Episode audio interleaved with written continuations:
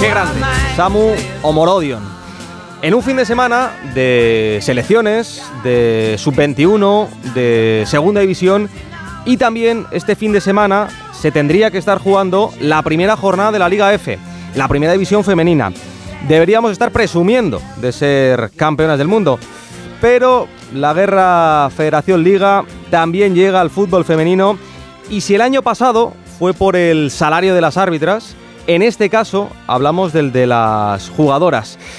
Haciendo números es muy complicado para los clubes, sobre todo para los que no tienen sección masculina, como es el caso del Madrid Club de Fútbol. Ya nos escucha su presidente, Alfredo Ulloa. Alfredo, buenas noches. Buenas noches. Usted fundó el, club en 2010 para que su hija tuviera un, equipo en el que jugar. Eh, ahora, 13 años después, Hablamos ya de fútbol profesional, como quería el gobierno, pero es a los clubes a los que ahora os toca pagar unas cantidades, pues como pasó con los árbitras, que no podéis asumir, ¿no? Sí. Bueno, lo de las árbitras fue, al final hubo un acuerdo que, tuvo que intervenir el gobierno para, solucionar un poco ese incremento que, metió la, que la federación fue la que, porque al final, eh, bueno, para hacer un poco de, meter en contexto a la gente, cuando se decreta una competición profesional, que en España es la primera y la segunda masculina, y entonces el, el gobierno decidió que la primera división femenina, la primera división solamente, fuera profesional el año pasado, pues, pues claro, en, en, ese momento la competición sale de la federación correspondiente, o sea, la federación ya no tiene competencia sobre esa competición. Pero mm, la ley del deporte y la situación mm, no está clara y entonces hay competencias que siguen quedando dentro de la federación independiente de que la competición no sea suya. Con lo cual, en este caso, estamos hablando de que les dejan, la, la federación sigue con la competición de, los arbitrajes, por ejemplo, el coste de las licencias, el órgano de sancionador, todas las tarjetas, todo el, juez de competición, los calendarios, lógicamente, porque vamos, la federación maneja Copa del, Copa del Rey o de la Reina en este caso y selecciones nacionales, con lo cual los calendarios tienen que estar eh, de acuerdo y luego también el número de jugadores extracomunitarias. Esas cinco cosas siguen dependiendo de la federación. Entonces, en un caso que hay un, como pasó en la Liga Masculina en 2015, cuando se crea, pues se hace un convenio de coordinación y nace todo de un convenio de acuerdo. Aquí se hace a la fuerza, con lo cual el gobierno, como es una cuestión política que tiene que hacerlo, dice, hay liga proyectos. La federación, evidentemente, pues no está de acuerdo con eso. Entonces quitan la competición pero sigue manteniendo las competencias, con lo cual la situación pues eh, no es que tenga razón el gobierno, ni la liga que se crea nueva, ni la federación, pero es una situación que es, que es, insostenible. Esta tarde hablábamos con la presidenta de la Liga mm. F en Radio Estadio, con Beatriz mm. Álvarez, eh, y decía la presidenta que es un disparo en el pie. Eh, por ejemplo, ¿cuál es el presupuesto del Madrid Club de Fútbol? Bueno, pues el presupuesto, con mucho esfuerzo, al final con muchas cosas, estamos rodando el millón de, millón de euros. Claro, y para los clubes entiendo que no tienen sección masculina.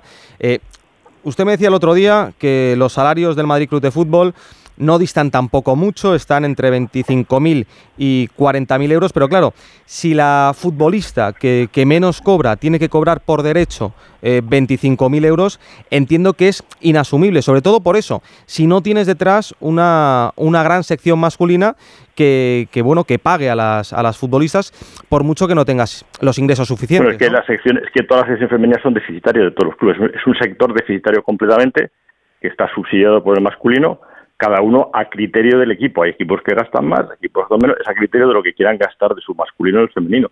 Entonces, evidentemente, los que no tienen un masculino de donde sacar tendrían que intentar que esto fuera sostenible, porque si no, no hay un sitio donde sacarlo. Pero sobre este tema, eh, ¿os ha llegado la, la intención por parte de, de algunos de los, de los grandes de que tienen un equipo masculino detrás, de reducir la liga a 12 equipos mm. para acabar con, con, esos equipos que no tienen sección masculina detrás? No, en, principio eso no está sobre la mesa. En su día, cuando la federación estaba todavía, que si la federación liga, se habló de que la liga debía tener menos equipos, de que tuviera menos equipos, pero bueno, eso fue una cosa que cuando, se, cuando nace, nace con 16 y eso no se ha cuestionado. Evidentemente, con los recursos que hay, si hubiera menos equipos, pues se tocarían los equipos a más dinero, porque al final el dinero que hay, y lo, si lo ha contado Beatriz, los números son, son fáciles. O sea, ese problema es lo que se comenta es que hay una cifra global de 100 millones, pero claro, eso hay que explicarlo, son 35 millones de, de derechos eh, audiovisuales, 42 de comerciales, más los 15 que dio el gobierno para la estructura de la propia liga. Pero eso lo tienes que dividir por, por eso a cinco años vista. O sea, la competición ahora mismo en cinco años tiene tasados sus ingresos completamente. O sea, en cinco años vas a ingresar eso, dividido todas esas cantidades por cinco y luego a repartir entre 16. Eso, mm, resumiendo, van a ser muy pesado. A nuestro club, por ejemplo, este año hemos recibido 500, de, todo, 500.000 euros. O sea, claro, recibes 500.000 euros para la competición. Usted me contaba que, esta semana ha sido franco con las, con las futbolistas, les ha sacado las cuentas y, les ha dicho, oye, que es que no llegamos a más, eh, eh, es que no, puedo pagaros más. Eh, hay muchas futbolistas también en redes sociales que se han mostrado contrarias a, a, la huelga. en el Madrid Club de Fútbol también hay futbolistas que quieren jugar ya la, próxima jornada y que habrían jugado perfectamente esta, ¿no? Sí, claro que muchas jugadoras y muchas porque evidentemente falta información, va a ser una cosa muy rápida, que claro que evidentemente hay falta de información porque nadie esperaba una huelga así, porque estaban negociando un convenio, pero poner por delante el tema del salario, que es un tema que, las propias futbolistas saben de dónde venimos, hay futbolistas, si hablamos hace cuatro o cinco años, hay jugadoras que, que estaban en equipos de primera división, no voy a decir el nombre, que ganaban la liga y estaban cobrando 300 euros. Jugadores que están con salarios de 60 y 70 mil euros.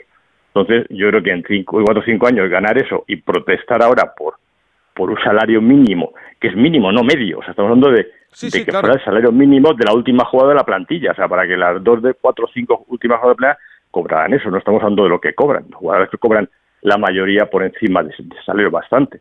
Entonces, meterse en un lío por eso, pues claro, evidentemente no lo entiende nadie y, y, ni muchas jugadoras según se, lo, se van enterando se lo van explicando. Correcto, porque... Y, no tiene, y la opinión pública, en cuanto se hagan los números, además que es, una, es fácil de, hacer las cuentas.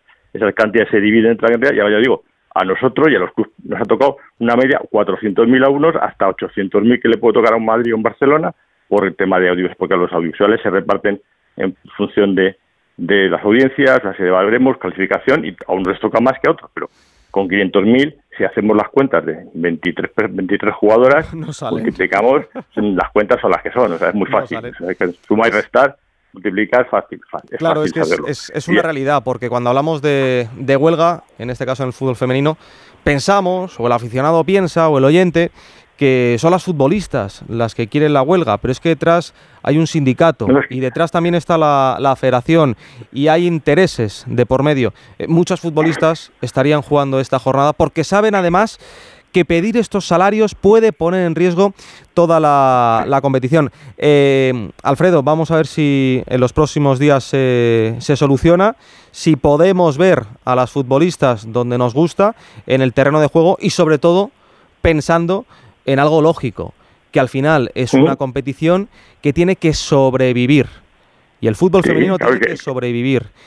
Con el que quiera poner más lo puede poner, pero tiene que haber una sostenibilidad porque si no es todo en tres años los que no podemos no estaremos y los y muchos que aunque pueden no tienen por qué ponerlo o no quieren. Y al final los que están pidiendo en nombre de las futbolistas seguirán por su lado y serán las propias futbolistas las que pagarán el plato. Perjudicadas, sí, Alfredo, Alfredo Ulloa, eh, presidente del Madrid Club de Fútbol, muchísimas gracias por atendernos en Radio Estadio Noche y creo que nos ha quedado bastante claro cómo están las cosas con esto de la huelga en el, en el fútbol femenino. Alfredo, un abrazo muy fuerte. Muchas gracias. Buenas noches. Adiós. Radio Estadio Noche. Gonzalo Palafox.